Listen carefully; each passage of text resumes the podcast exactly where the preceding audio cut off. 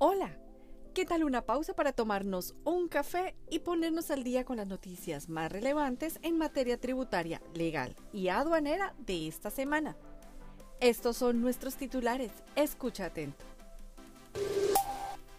Propuesta de ajuste de avalúos catastrales para 2023. ¿Cómo se determina el momento en que debe actualizarse el valor de las sanciones tributarias? Facturación electrónica de arrendamiento de vivienda por parte de sociedades inmobiliarias. Tratamiento de la donación o el legado de acciones bajo el convenio entre España y Colombia para evitar la doble tributación. Obligados a actualizar el registro único de beneficiarios finales RUF en sociedades intervenidas.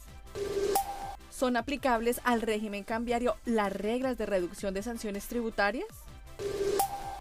Reactivación de matrícula de establecimiento de comercio solo es viable cuando no se ha inscrito cierre definitivo.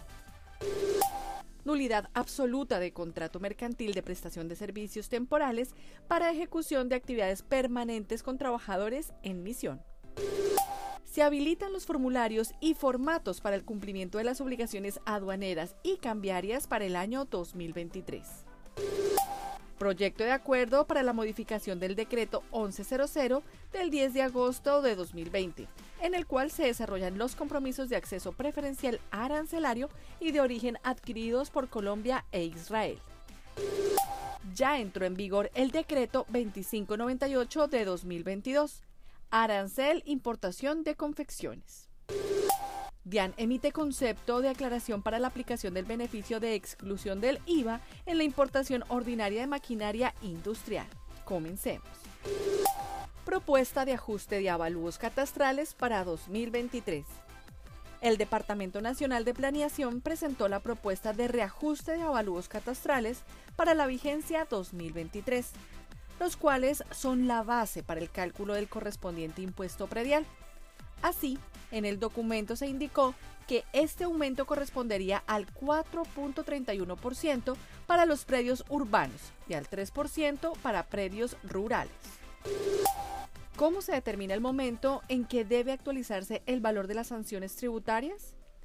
De acuerdo con el artículo 867-1 del Estatuto Tributario, el valor de las sanciones pendientes de pago debe ajustarse en forma anual y acumulativa al primero de enero de cada año, a partir de la anualidad siguiente a la fecha en que el pago de la multa es exigible.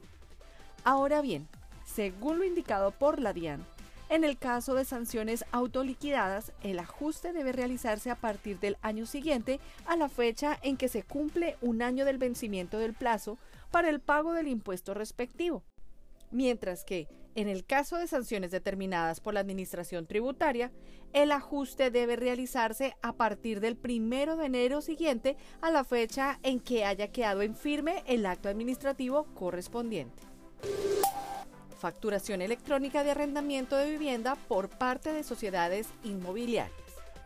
Teniendo en cuenta que la obligación de expedir factura es independiente de la responsabilidad del impuesto sobre las ventas IVA, la DIAN precisó que, por regla general, las sociedades arrendadoras de viviendas están obligadas a facturar electrónicamente el servicio esto aunque se trate de sujetos no obligados a facturar conforme a los artículos 616-2 del Estatuto Tributario y 1.6.1.4.3 del Decreto 1625 de 2016 tratamiento de la donación o el legado de acciones bajo el convenio entre España y Colombia para evitar la doble tributación la DIAN precisó el alcance del concepto de enajenación de acciones contemplado en el artículo 13 del convenio suscrito entre España y Colombia para evitar la doble imposición y prevenir la evasión fiscal en materia de impuestos sobre la renta y sobre el patrimonio,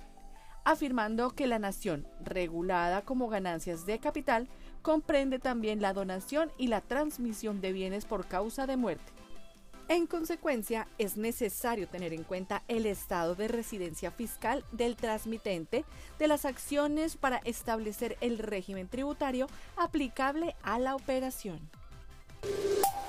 obligados a actualizar el Registro Único de Beneficiarios Finales RUB en sociedades intervenidas.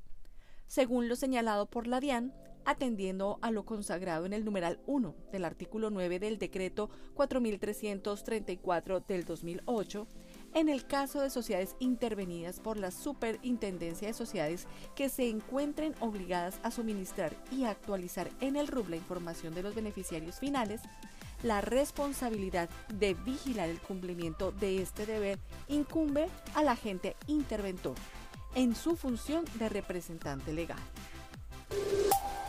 ¿Son aplicables al régimen cambiario las reglas de reducción de sanciones tributarias? Las disposiciones aplicables a la reducción de multas aplicables a las infracciones cambiarias se encuentran contempladas únicamente en el artículo 23 del Decreto Ley 2245 de 2011, el cual no tiene referencia alguna al artículo 640 del Estatuto Tributario, según lo expresado por la DIAN. Reactivación de matrícula de establecimiento de comercio solo es viable cuando no se ha inscrito cierre definitivo. De acuerdo con lo conceptuado por la Superintendencia de Sociedades en diciembre del 2022, la inscripción en el registro mercantil relativa al cierre definitivo de establecimiento de comercio, agencia o sucursal no produce automáticamente la cancelación de la respectiva matrícula mercantil, pero sí impide reactivarla. Esto sin perjuicio de las facultades otorgadas a las cámaras de comercio para cancelar las matrículas de aquellos establecimientos sobre los que se haya incumplido la correspondiente obligación de renovación. Nulidad absoluta de contrato mercantil de prestación de servicios temporales para ejecución de actividades permanentes con trabajadores en misión conforme a lo señalado por la Sala de Casación Civil de la Corte Suprema de Justicia, cuando el objeto de un contrato comercial consiste en prestar servicios con trabajadores en misión, la validez de este está sujeta al cumplimiento de las normas laborales, por tratarse de disposiciones de orden público. En este sentido, el desconocimiento de las reglas aplicables a las empresas de servicios temporales constituye causal de nulidad absoluta del contrato se habilitan los formularios y formatos para el cumplimiento de las obligaciones aduaneras y cambiarias para el año 2023. El director general de la Dirección de Impuestos y Aduanas Nacionales emite la resolución 001297 del 2022 en el cual informa las declaraciones de importación, exportación y tránsito aduanero para su presentación a través de medios electrónicos, magnéticos o excepcionalmente por medios documentales cuando ésta así lo autoricen para el cumplimiento de las obligaciones aduaneras y cambiarias correspondientes al año 2023 ante la DIAN. En el documento anexo se podrá visualizar el formulario y tipo de formulario para las declaraciones aduaneras. Proyecto de acuerdo para la modificación del decreto 1100 del 10 de agosto de 2020 en el cual se desarrollan los compromisos de acceso preferencial arancelario y de origen adquiridos por Colombia e Israel. El Ministerio de Comercio, Industria y Turismo anuncia proyecto de acuerdo para la modificación del decreto 1100 del 10 de agosto de 2020 el cual busca generar una modificación en los diferentes beneficios de acceso preferencial que se suscribió en el Tratado de Libre Comercio entre la República de Colombia y el Estado de Israel, Dentro de sus cambios, anuncia eliminar subpartidas que no contaban con arancel para bienes industriales y adicionar otras subpartidas con el beneficio en el arancel. Ya entró en vigor el decreto 2598 del 2022. Arancel, importación de confecciones.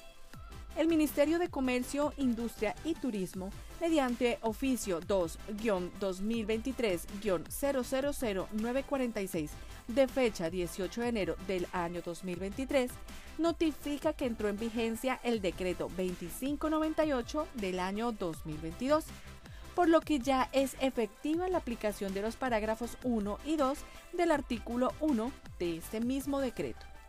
Es de aclarar que la mercancía, aun cuando fue embarcada en zona de régimen aduanero especial, zona franca o DLI antes de la entrada de vigencia de esta norma, deberá liquidar y pagar los tributos al momento de la nacionalización. Esto quiere decir que todo lo que se nacionalice a partir del 8 de enero del 2023 se deberá aplicar el arancel del 40%.